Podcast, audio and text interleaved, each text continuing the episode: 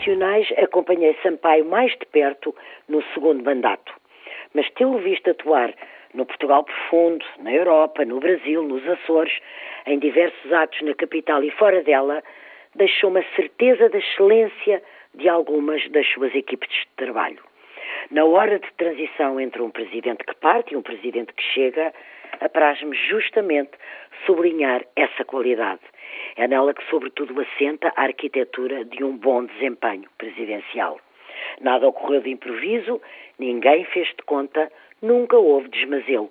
Houve sim estudo, informação, dossiês bem fundamentados e muito trabalho e, além disso, meticuloso ofício de bastidor, com mil negociações complexas, mil demarches delicadas.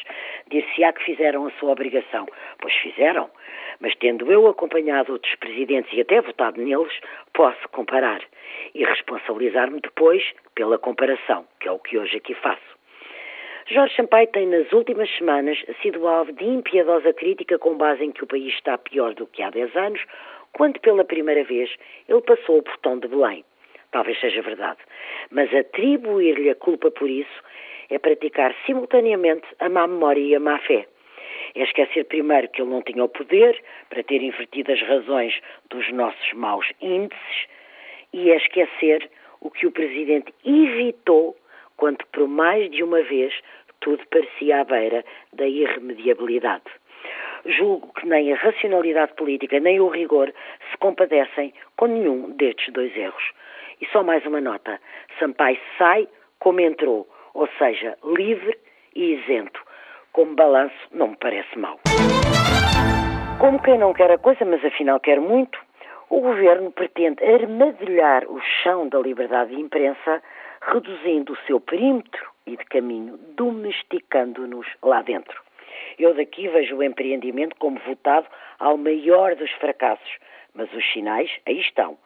E se lhe juntarmos a vasculhagem indecente feita num jornal que nem leio nem estimo, mas contra a qual aqui clamei na semana passada, temos de convir que os sinais são, no mínimo, indigestos uma invenção de nome e sigla sonantes, a entidade reguladora para a comunicação social pretende regular-nos a cabeça e diminuir-nos o eco, e tudo isso à custa das empresas empregadoras, apesar dessa entidade pertencer ao Estado.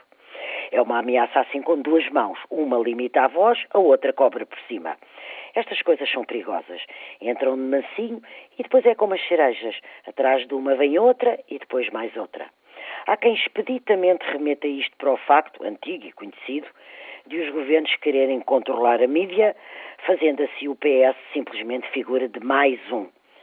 Sucede que nunca se foi tão longe, embora com tão curta subtileza, tão curta que me admiro que possam fazer assim de nós tão parvos.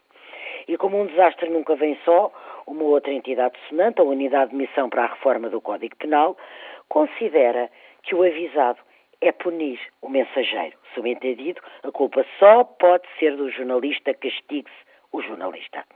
Ora, como nem é assim, nem por aqui, suspeito que a guerra vai doer.